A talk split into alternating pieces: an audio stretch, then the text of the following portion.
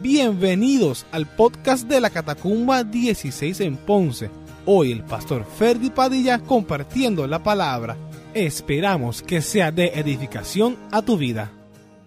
Sabes que en la, Biblia, en la versión, nueva versión de las Américas, en el Nuevo Testamento, la palabra cuídense aparece más de 17 veces.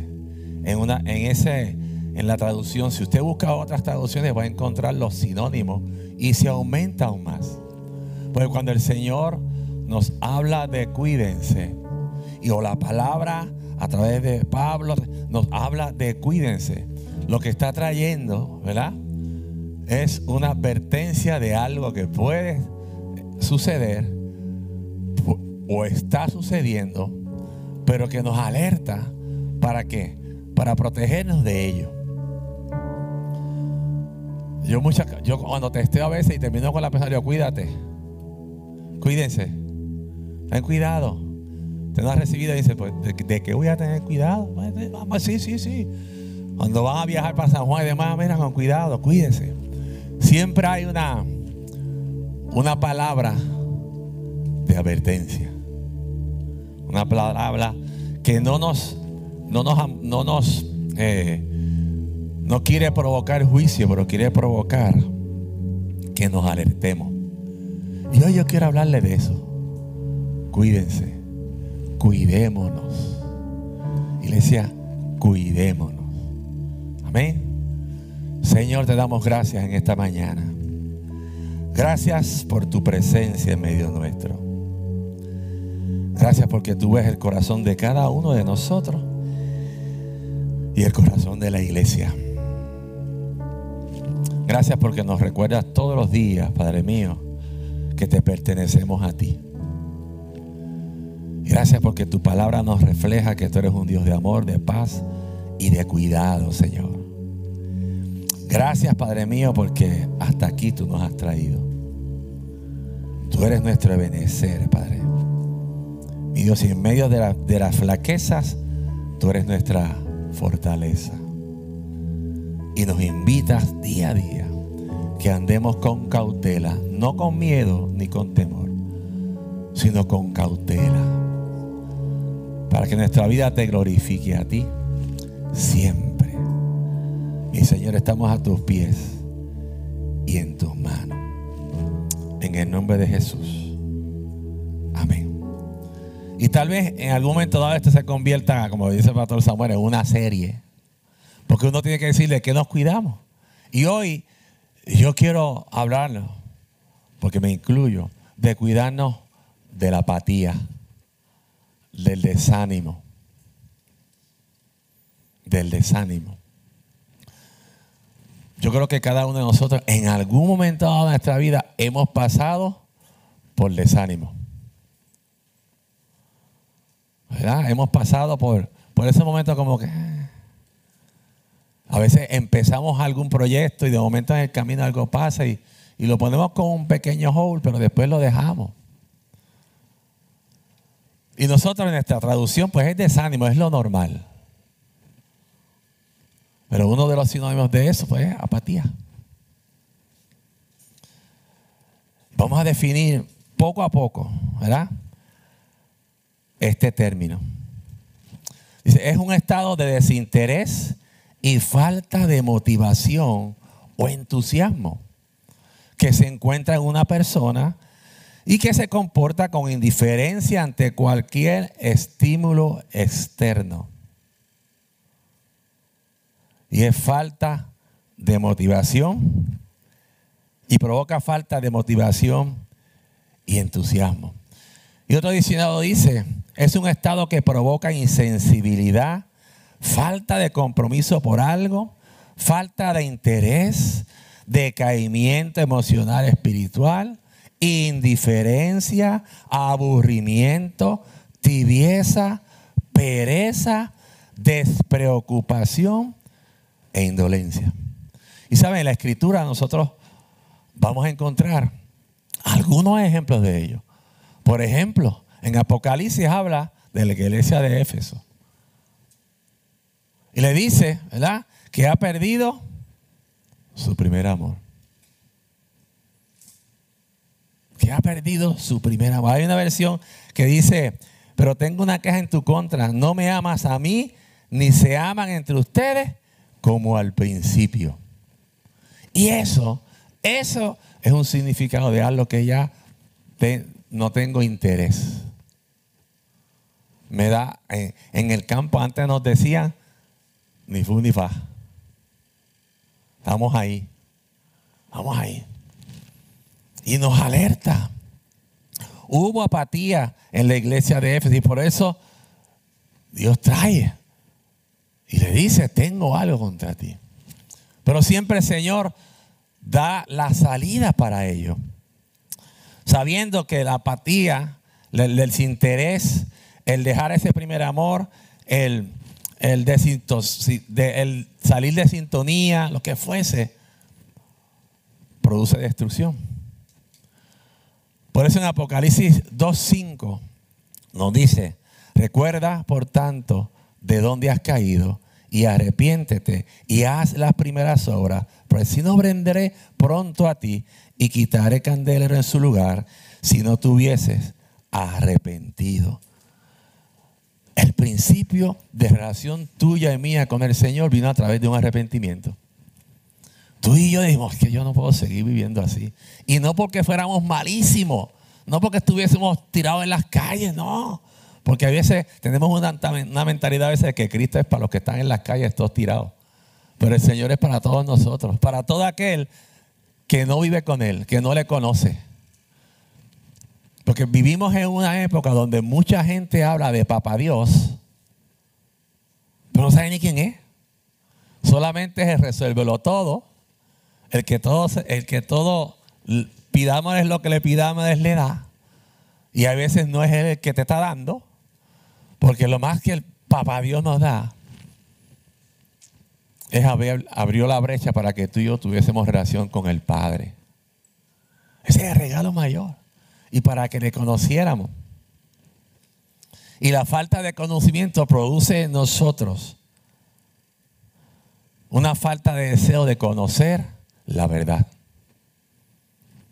Y algunos cristianos en estos tiempos, miren, ah, y ha sido común después, eh, después de la pandemia, vamos a darle, ¿verdad? Antes de Cristo, después de Cristo. hubo un tiempo que hablábamos después de María, hubo otro tiempo que hablábamos después de los temblores, pues ahora vamos a hablar. Pero después de la pandemia muchas cosas han sucedido en las iglesias. No, no estamos exentos. Donde nos acostumbramos a no estar. Ah, no, pastor, sí. Nos acostumbramos a no estar. Nos acostumbramos a, comer comida eh, eh, eh, enlatada desde el sofá de mi casa, desde la esquina de mi casa. Es como un consumerismo espiritual sin nosotros hacer nada, ni involucrarnos en nada. Y ese asentamiento produce en nosotros una falta de motivación, desánimo. Yo lo veo hoy, yo lo veo mañana. Eh, eso está ahí grabado. Yo lo veo algún día. No nos hacen falta los hermanos. No. Y sucede, está sucediendo cada día más, cada día más. La iglesia sufre sobre ello. Y eso es apatía. Eso es apatía por la casa, apatía por los hermanos, una falta de interés por las cosas que el Señor está haciendo. Y nos pasa todo. Lo que pasa es que, que es algo natural y lo natural es carnal. Lo vemos pues sí. Y de eso el Señor nos dice, cuídense de ello. Cuídense. Porque una iglesia apática no es una iglesia activa. Una iglesia que no le emociona las cosas que suceden, que no le da hambre y sed por participar de ellas, que le da lo mismo, que entiende que tienen toda la sabiduría, que el Dios al cual ellos creen lo podemos moldear. Es una iglesia que ha perdido El primer amor. Y cuando hablo de iglesia, hermano, no estoy eh, generalizando, sino que tú y yo somos la iglesia. Y lo traigo porque nos debemos cuidar, porque todos hemos pasado por ahí, hasta los pastores. Yo he pasado por ahí como que, vamos a cambiar esto, vamos a hacer otra cosa. Ah. Y se convierte en algo rutinario. Cuando usted tiene un trabajo de 30 años, yo, yo no me imagino esto, pero, pero eh, trato de imaginarme un trabajo donde usted está poniendo un tornillito o algo por 30 años en una línea. Pues ya está, mire, al principio no está ahí. Y llega el momento de... Ahí está, mira, tienes que ver que esto caiga ahí. Por 30 años. Porque no hay algo nuevo. Pero en el Señor siempre, siempre, siempre hay algo nuevo. Dios tiene alimento fresco para ti. Dios tiene la mesa preparada para todo aquel que se acerca y es nuevo. Sus misericordias son nuevas cada mañana. Y tú y yo tenemos que proteger nuestro corazón, cuidar nuestro corazón para mantener ese deseo por el primer amor y ser partícipe. Porque Dios no nos necesita, pero quiere que tú y yo seamos partícipes en sus milagros.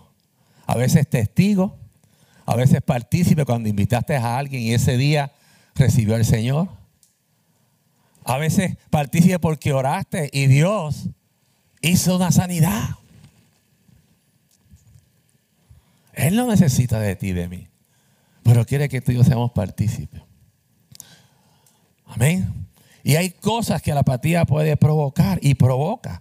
Una de las causas que la apatía puede provocar en tu vida y en la mía es es que desarrollamos una mentalidad carnal. Estamos, mira aquel, mira este otro, mira este aquel. Mira, eh, pues, Andamos mirando hacia los lados, comenzamos a, amar más las cosas que tenemos hacia afuera, comenzamos a dedicarle más tiempo a todo lo que el Señor ya nos ha regalado, comenzamos a, a abrazar el regalo, pero dejamos de ver a aquel que nos regaló. Ya no tenemos el tiempo para Él porque estamos entretenidos en todo lo que hemos recibido. Estamos entretenidos. En 1 Corintios 3, 1, 13 dice, de manera que yo, hermanos, no pude hablaros como espirituales, sino como a carnales, como a niños en Cristo, os di a beber leche y no vianda porque aún no erais capaces, ni sois capaces todavía, porque aún sois carnales. Pues habiendo entre vosotros celos, contiendas y disensiones, no sois carnales y andáis como hombres. Pablo le trajo una palabra interesante y fuerte. Mire, a esta etapa de nuestra vida, muchas de las cosas que hacíamos ya no deben estar sucediendo en nuestro corazón. Muchas de nuestras acciones ya no deben estar. La palabra debe estar sembrada. Y cuando vienen los momentos difíciles, es a través de la palabra que tú y yo combatimos los mensajes del enemigo. Es a través de ellos. Y Pablo está diciendo, mira, ustedes se enfocaron en todo esto. Y se han convertido en carnales. Su mentalidad es en base a lo que veo, a lo que disfrutan se convierten en personas, aquel que, que ha caído ahí puede convertirse en una persona que constantemente está buscando dónde disfrutar. Siempre, ¿dónde voy a disfrutar? Pasamos, ¿sabes? Disfrutando, es que, es que disfrute, es que disfruta las cosas buenas de la vida, tener placeres, tener todo el tiempo, no le, no le, no le no buscan eh, aquellas cosas que puedan ayudarte a crecer, a madurar tenemos nuestra mirada puesta en forma horizontal. Y no está mal que uno mire y diga, wow, Señor, hasta aquí. Lo que nos tenemos que tener cuidado es que es, ayer, ayer, estábamos con un muchacho, había un grupo corriendo, corriendo, dice que llegó un muchacho nuevo de Moca. Y la gente no entendía por qué. Pero, pero, usted le voy a explicar y no le voy a decir por qué. Él llegó, miró al cielo y dijo, ay, va a llover. Y estaba todo el tiempo y mira, en Ponce está lloviendo, pero no, yo eres de Moca. Pero no llueve como en Moca. Pero, pero ya al principio no miro, pero este va a coger bicicleta. Y ya está. Que si va a llover. Bueno, seguimos. Ay, por aquí hay bache yo. Y ya todo el mundo empezó a mirar como, y no baches grandes, bachecitos. Y pues si anda en bicicleta, mountain bike. Pues, pues, ah. Y seguía. Y ya cuando dimos la que venía bajando, él, mira, hay que cruzar por este charquito. Pues no. Eh, eh, su queja empezó a cargar el equipo, como que, que le este, Y entonces, por donde, yo, por donde lo íbamos a entrar, me cortaba como, como milla y media. Y tuve que llegar, virar, venirlo a buscar sonriente para llevarlo donde estaban los otros. De momento, estamos así en un lugar en y miro, ahí hay una nube. Y va a llover. Y había un don que ya estaba, ¿sabes? ya estaba calentándose. y salimos del sitio, llegamos por el pueblo y empezó a caer la yo y él empezó con la queja. Y el hombre le dijo, pero mira, le dijo una cosa que no la puedo repetir aquí. Y entonces el bajito me dice, es que yo voy para San Juan y el cajito es pequeño, un Yari, y yo meto la bicicleta adentro. Y si se me enfanga la goma, pues me mancha él. Y yo lo miré y dije, tienes razón, pero es que la queja era mejor quedarte en tu casa. Porque cuando tú, cuando tú, porque tienes que, tenemos que tener cuidado donde tengamos el enfoque. Al final yo lo disfruté un montón, porque ¿sabes por qué? No se le embacharon las... Porque en una dijo, es que yo no me puedo mojar. ¿Por qué? Porque se me moja el asiento en el carro. Yo, imagínense usted andando con una persona tres horas. aquí detrás. ¿Por qué traigo este hermano? ¿Dónde tiene usted ese enfoque? ¿En dónde usted levanta la queja? ¿Dónde? ¿Dónde está? Hubo uno que le dijo, tú traes desánimo. Venimos desde lejos. Hay veces que nosotros tenemos que tener cuidado, porque podemos traer desánimo, porque estamos desanimados, preocupados, mirando lo que tenemos alrededor y dejamos de disfrutar lo que Dios tiene en la casa. Dejamos de hacerlo. Pongamos la mira en las cosas de arriba, no en las de la tierra. Colosenses 3.2. Como decía, eso era un corito que había antes. Empecemos a mirar, Señor. Yo sé que lo que estoy viendo aquí no es lo que yo quisiera ver. Pero yo pongo mi mirada en ti. Porque yo sé, yo sé que tú estás obrando.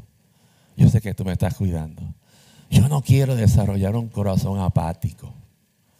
Un corazón apático es de aquella persona que se sienta y nada le pasa por el lado pero sabe que se tiene que sentar porque es el mejor sitio para estar. Pero nada sucede. Nada. Otra cosa que sucede cuando tú y yo caímos en ese desánimo, en esa apatía, es que se comienza a destruir ese deseo de leer la escritura, de escudriñarla en forma individual, personal. ¿Y qué más? En la congregación. ¿Qué más en ellos? Estamos mirando todos los trabajos, tenemos demasiado trabajo, estamos metidos aquí, estamos metidos allá, este, los, hijos están en esto, todo, todo. Y, leer la escritura es como que, ¿cómo? No tengo el tiempo. Mire, a, muchos nos pasa. No crea que a muchos nos pasa. Se nos cierran los ojos. Ahí estoy buscando, eh, ahora otro día estaba pensando poner una pantalla bien grande en casa, así en a ver si puedo poner la Biblia ahí para sacarle excusa de que la letra es tan pequeña. Porque cada día no sé qué pasa, pero como que me tengo que acercar un poco más y tengo las recetas. Y entonces uno dice, ay. Pero la palabra nos dice, Pablo nos dice, procura con diligencia presentarte a Dios aprobado como obrero que no tiene de qué avergonzarse, que usa bien la palabra de verdad.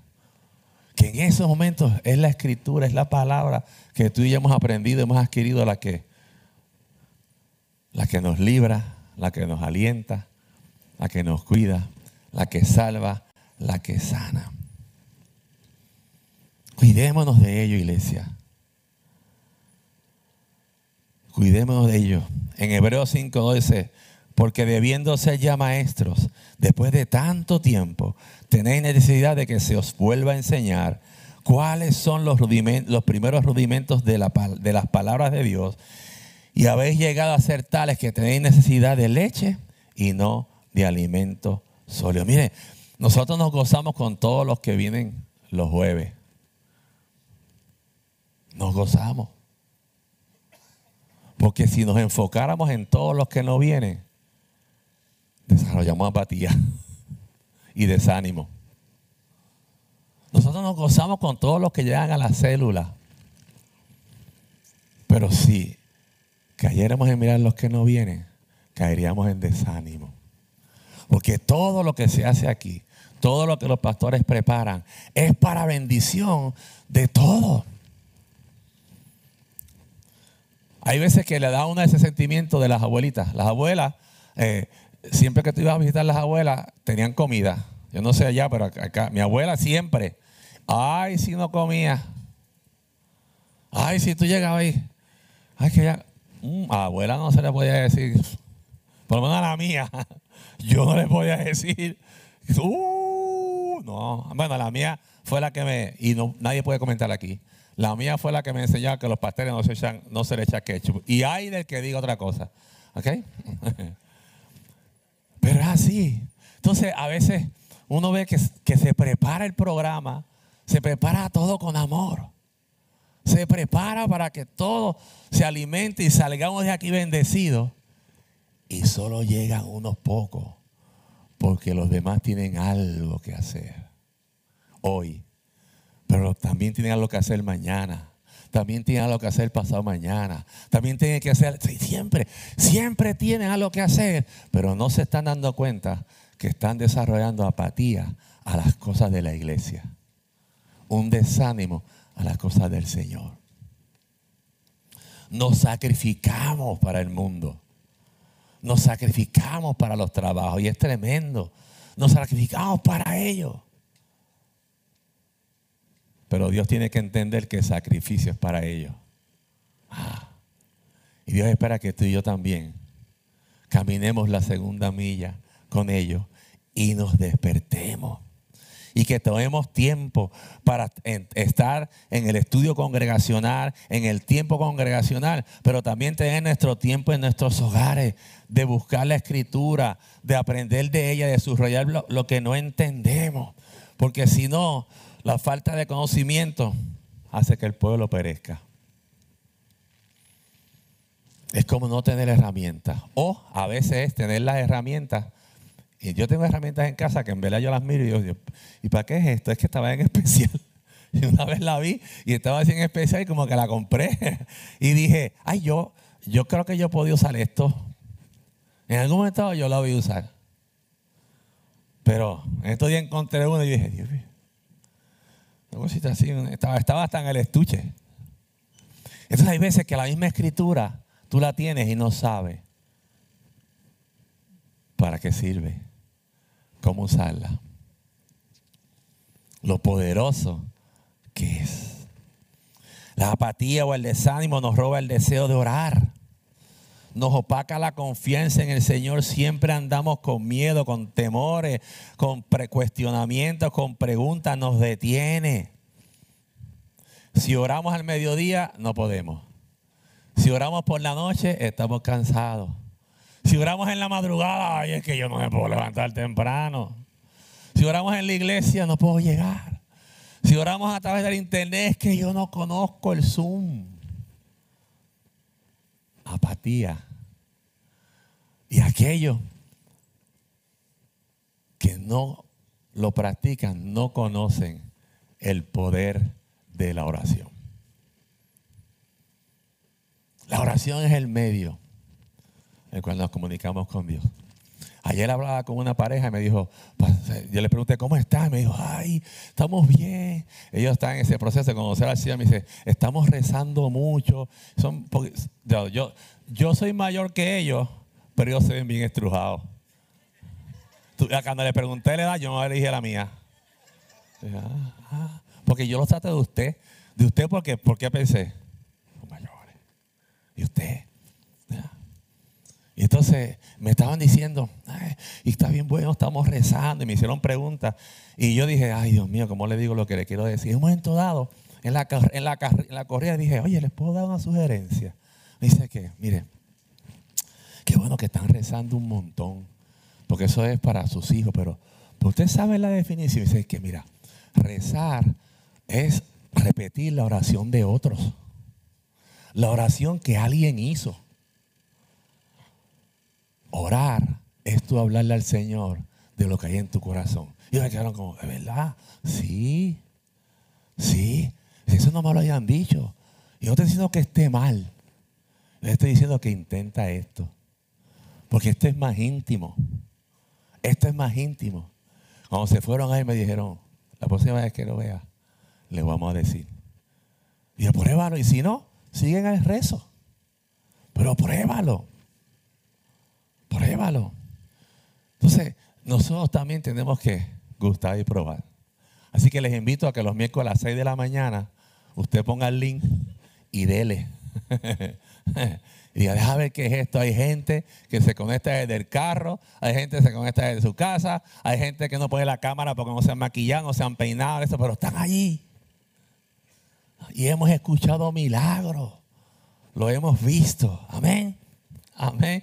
Sea insistente en la oración. Dice 1 Tesalonicenses 5:17, oren sin cesar, den gracias en todo, porque esta es la voluntad de Dios para ustedes en Cristo Jesús. Mire, hermano, dale gracias en todo. Nosotros somos un pueblo medio mal, medio mal agradecido. Y cuando habla de nosotros, somos todos, no estoy hablando de la iglesia aquí, todos. Siempre tenemos una, cuando no llueve, ay Señor, no está lloviendo. Ay Padre, Señor, que caiga. Cuando empieza a llover, Señor, ya está suficiente. Que te fue la mano. Ah, en estos días me decía una, pareja, me decía, yo, yo hace tiempo que no comía guineo, y yo no como guineo, y ahora me da por comer guineo, y ahora me da guineo.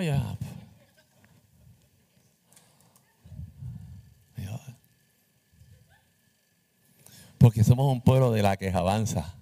Y la quejabanza sale de nosotros y se produce, el producto viene del desánimo, del desconecte, de la apatía. Mira la viuda y el juez injusto insistió, insistió, insistió. Y es un ejemplo de, nos quiere dar un ejemplo de, de eso, de que, de orar, insiste.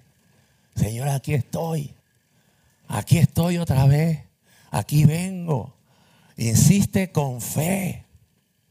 Insiste sabiendo que a su momento, a su momento te va a escuchar y va a haber respuesta.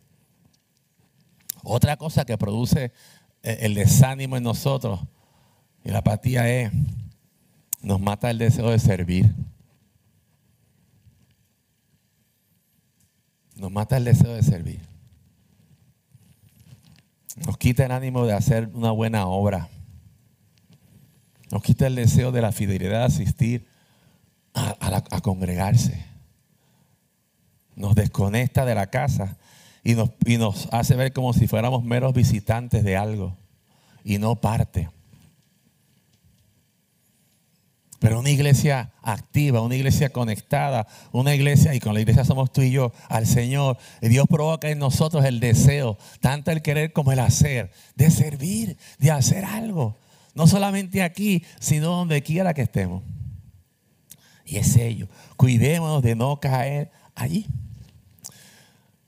No dejando de congregarnos como algunos tienen por costumbre, sino exhortándonos y tanto más cuando ves que aquel día se acerca en este tiempo, que el, el deseo de nuestro corazón sea que Dios nos tome haciendo lo que nos llamó a hacer.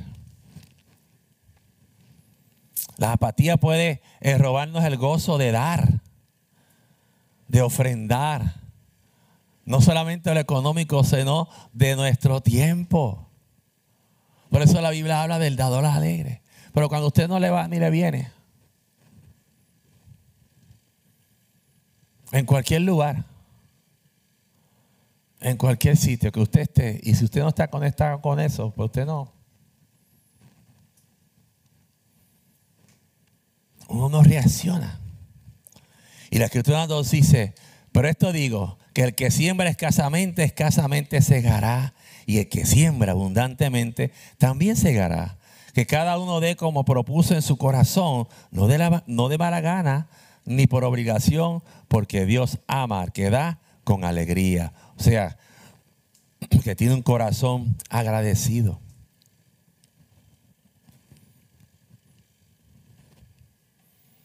La apatía, el desánimo, nos insensibiliza, gracias. Nos insensibiliza para recibir la enseñanza. Usted no ha estado, yo, yo, me yo sí voy a decir que yo he estado en, esto que voy a decir.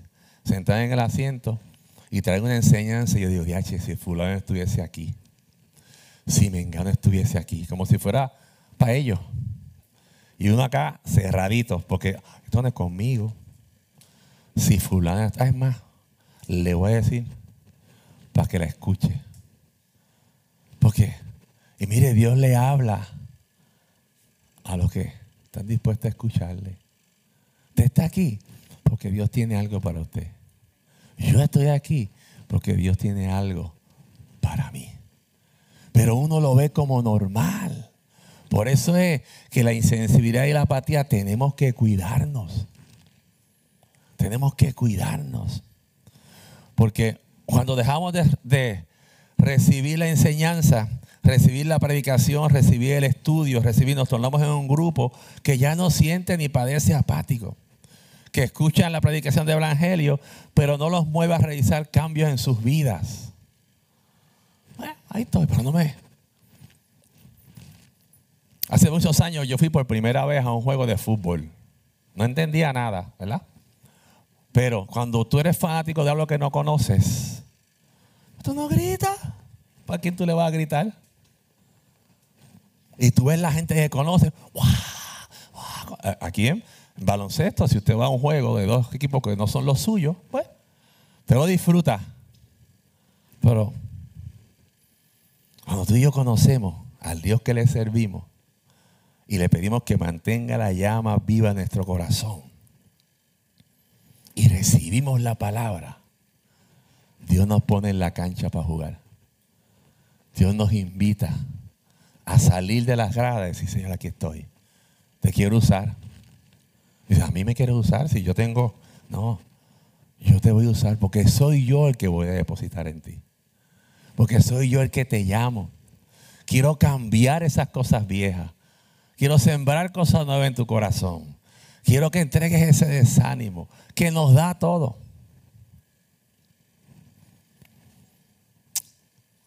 Una iglesia que se desanima en la obra o alguien que está desanimado en la obra y pertenece a ministerio, los contagia, se los pega. Ahí es que, ahí que, ahí.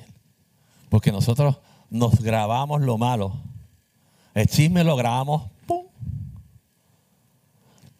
Lo grabamos. Pero lo bueno lo mantenemos un ratito. Y es decir, Señor, tú me llamaste para algo a la casa. Tú me traíste a tu presencia para algo. Tú diste tu vida por mí para salvarme, pero para hacerme útil en tus manos. He caído en, una, en un momento de desánimo espiritual, de desánimo congregacional. Me doy al 100 por mi trabajo y ahora entiendo que algo está pasando en mi corazón. Y hay cosas que pueden provocar ellos. Y yo solamente voy a dar algunos ejemplos rapiditos. Los afanes de este siglo. Afanados y turbados andamos por ahí muchas veces. Es que tengo que hacer, tengo que hacer lo otro. Mire, a ver, le, le, damos un ratito. Mire, este, eh, se va a hacer esto en la iglesia, pues yo puedo ir un ratito porque ya tengo que hacer esto otra cosa.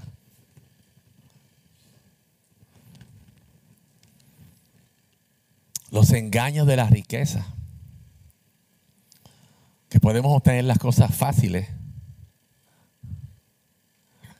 La idea de que, de que la idea de muchos de que la iglesia es solamente para recibir para ser servido, para siempre estar gozoso, para siempre sentirnos como reyes y señores, que para entender que ya no es un privilegio, sino que, que lo que tenemos es nuestro.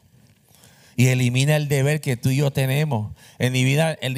Inhibe en nosotros el deseo de trabajar, el deseo de pertenecer a un grupo activo.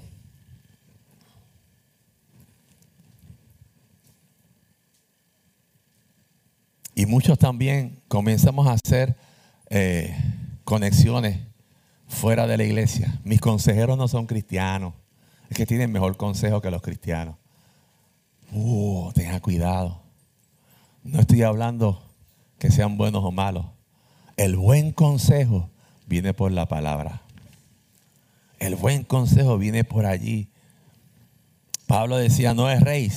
Las malas conversaciones corrompen las buenas costumbres. Y la apatía nos convierte en negligentes, o sea, en descuidados de nuestros deberes ministeriales.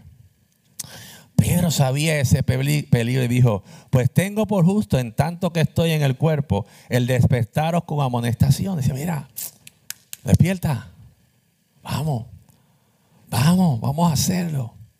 Muchos, tú y yo, muchos tal vez necesitamos hoy, un día como hoy, despertar. Uf, Sí, ¿dónde estoy? ¿Dónde estoy en el Señor? ¿Dónde estoy en la casa? ¿Dónde estoy en mi tiempo? ¿Dónde estoy? ¿Qué he mejorado? Cuando el corito decimos, y las cosas que yo hacía no las hago, ¿cuáles de las que yo hacía ya no hago más? ¿Cuáles son? Mire, hermano, cada día que pasa hay más cosas que salen a uno que las debe dejar. Porque uno dejó aquellas, aquellos que bebíamos y todo eso, pues aquellas desde hace muchos años no lo hacemos, pero hay cosas en el camino que siguen saliendo a la cual tú y yo tenemos que estar atentos. Así que cuidado porque todo esto puede producir en nosotros tibieza, ceguera de nuestra condición con el Señor, nos vuelve estériles en llevar frutos, nos vuelve estériles en llevar frutos nos causa ser una mala influencia en donde quiera que estemos con nuestros hermanos en cualquier lugar. Y provoca que el Evangelio a través de ti no prospere. Pero qué bueno es que Dios siempre tiene una salida. Es uno decir, Señor, espérate, estoy medio tibio, estoy medio apático. Me doy cuenta de que mi comodidad es fruto de, una apatía en mi corazón. Soy esforzado para algunas áreas, pero para otras no. Hace tiempo que no siento que la palabra produce en mí un cambio o un anhelo de mejorar en ello. Es difícil y sabemos que es difícil, pero no imposible. Sabes que el Señor siempre está atento para ayudarnos. El Señor siempre está atento para provocar cambios, siempre está dispuesto. En el Salmo 86, 5 al 7 dice, porque tú, Señor, eres bueno y perdonador y grande misericordia para con todos los que te invocan. Escucha, oh Jehová, mi oración. Está atento a la voz de mis ruegos. En el día de mi angustia te llamaré porque tú me responde, ah, mí sabía, Señor. Usted lea el Salmo, vea la historia. Y él sabía que regresando a la presencia de Dios, somos renovados, transformados, perdonados, acercados. Y produce un estado de ánimo diferente.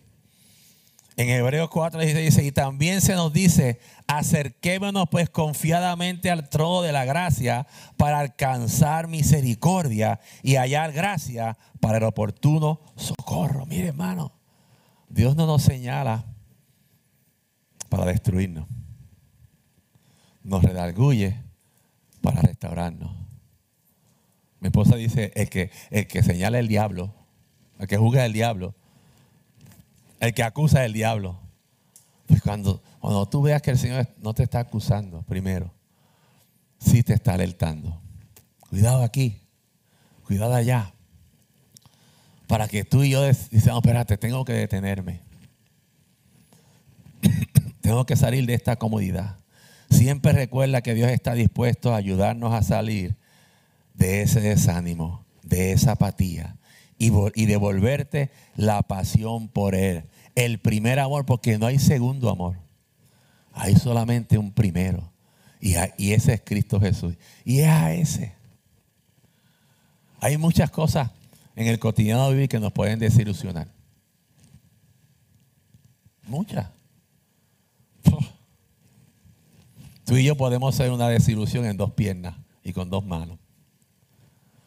Pero qué bueno que Dios nos enseña a mirar por encima de eso. Qué bueno. Qué bueno que Dios nos enseña a ver a que alguien falló, pero Dios lo levantó a mirarlo por, a mirar por encima del fallo y ver que fue Dios el que levantó. Si tú y yo hubiésemos vivido el tiempo donde Pedro estaba con nosotros, el tipo yo no quiero andar. Aparte de problemático, de igual el Señor se fue cogiendo, lloró como un nene y ahora viene a ser apóstol. Hello.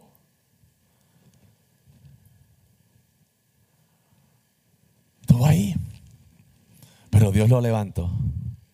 Y yo pensaba en los discípulos, en los hermanos que estaban con él cuando el Espíritu Santo lo bautizó. Y empezó a hablar, diríamos acá nosotros, fino. Fino es en léxico. Ay, Dios carajo.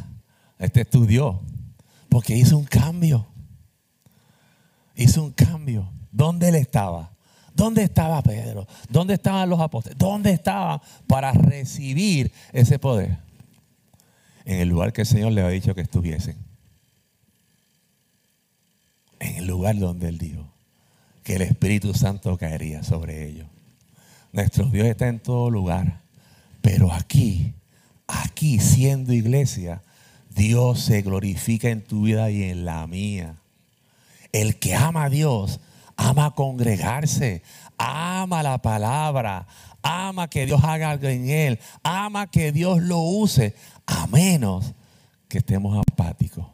La apatía produce miedo a ser usado. El desánimo te cancela. Ay, yo no voy a poder. Me voy a quitar. Dios tiene la solución para ello. Y ten en cuenta que tú y yo necesitamos ser parte de un cuerpo activo.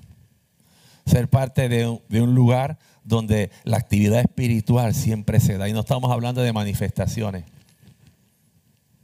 Estamos hablando de acciones. Porque cuando nos accionamos a la palabra, Dios se manifiesta. Cuando tú y yo nos congregamos juntos para orar, para levantar la palabra, para aprender de ellas, Dios comienza a hacer algo en tu vida y en la que está alrededor tuyo. Necesitamos de necesitamos dejar de alimentar más la carne y comenzar a alimentar más el espíritu. Y repito lo que dije al principio. Yo no vengo hoy a amonestar. No lo reciba así. Porque Dios cuando la puso en mi corazón, lo que puso fue cuídate, cuídense. No vengo a, sacarle, cuídense, cuidémonos de ellos. Porque en estos tiempos la facilidad nos, nos está llevando a hacer las cosas más, más individualizadas y cero congregacional. Y muchas veces detrás de eso ocultamos pues, el estado de ánimo en el cual estamos. Y Dios nos está alertando porque Dios le dio un llamado a la iglesia, a toda la iglesia y a esta en particular, ¿verdad? Así que arreglemos las cosas con el Señor y estemos a cuenta. Y digamos, Señor, aquí estoy. He caído en la apatía y ni sabía. He caído en desánimo y ni sabía. He caído en esto y ni lo sabía. Dios quiere restaurarnos. Dios quiere restaurar cualquier cosa. Dios quiere mostrarte en tu vida. Pero tú y yo sabemos, tenemos que buscar para qué estamos aquí. ¿Para qué Dios nos ha traído? ¿Por qué Dios, por su amor y su gracia, nos tiene aquí? Y termino con una, historia que leí en estos días, que fueron de dos peloteros famosos.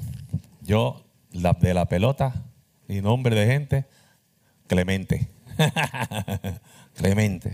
Pero dice, dice este, esta persona que en un juego en los Estados Unidos, un juego muy importante, eh, donde estaba un, jugador famoso, se llamaba Yogi Berra.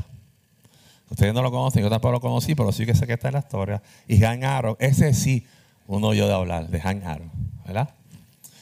Y ella hablaba de que una cosa de lo que hacen los catchers atrás es tratar de desenfocar al que va a batear.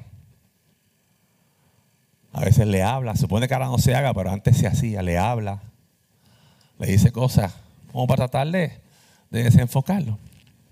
¿Verdad? Entonces estaba en un momento emocionante y yo quería el catcher. Y cuando viene Hank Aaron y se pone en la posición, él se da cuenta de dónde está la letra del bate y le dice, oye, debes poner, cuidado con el bate, debes darle vuelta para que las letras del nombre del bate tú las puedas leer. Y Han Aaron no le contesta. Cuando viene el picheo, ¡pah! metió un jonrón. Y dice eh, eh, eh, el que, el escribió la historia, que cuando Han Aaron llegó al home le dijo, yo no estoy aquí para leer, yo estoy aquí para jugar. ¿Para qué tú estás aquí? ¿Para qué el Señor te ha traído? ¿Qué el Señor quiere traer contigo y conmigo? Nos ponemos de pie.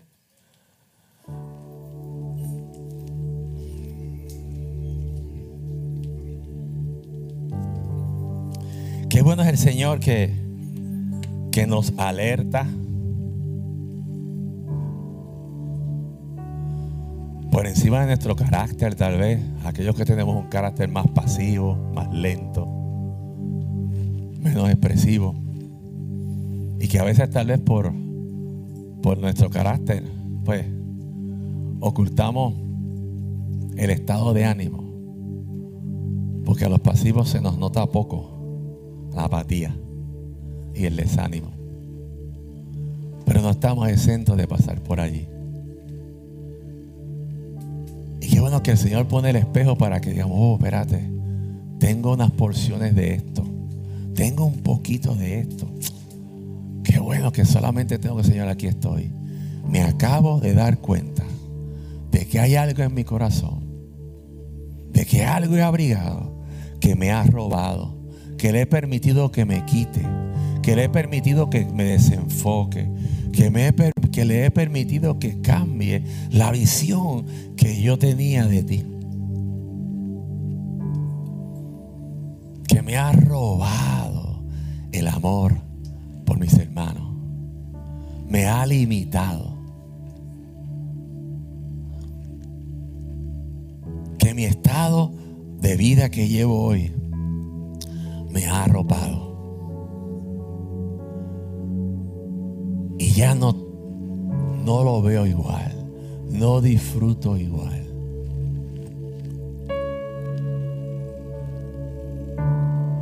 Ya creo que lo he logrado todo. Yo soy uno que necesito despertar a eso muchas veces. Y Dios quiere hacer algo en estos tiempos con la iglesia contigo. Porque el día se acerca.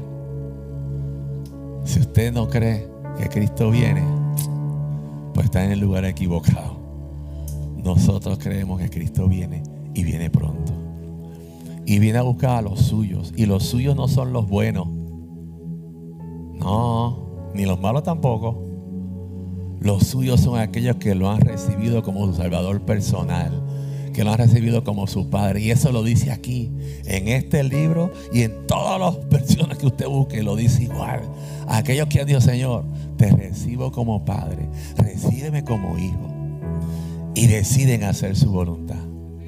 Y deciden día a día, poco a poco, ir adelantando, ir adelantando hasta acercarse a Él. Y pasarán los años y cuando leemos la escritura siempre tiene algo nuevo.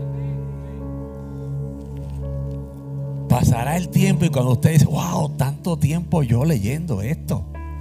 Y ahora mira, habrá un momento de un consejo divino y alguien te dijo una palabra que ya tú la tenías aquí. Qué tremendo. Qué tremendo cuando el Señor le place sorprenderte. Qué bueno es que el Señor es preventivo y nos dejó su Espíritu Santo. Amado Señor, te doy gracias por tu palabra. Es viva, eficaz, poderosa, Señor. Pero sobre todo doy gracias por tu perdón, Señor. Tú miras nuestro corazón. Presentamos nuestro corazón, mi Dios. Nuestro deseo es servirte. Nuestro deseo es agradarte. Ser fiel, fieles testimonios de hombres y mujeres que, que hemos entregado nuestra vida a ti. Seguir en el proceso contigo, Señor, de restauración, Señor. Dios, nos caemos, pero nos volvemos a levantar. No nos quedamos en el mismo sitio, sino que avanzamos, proseguimos a la meta. Vamos en pos de ello, Padre mío.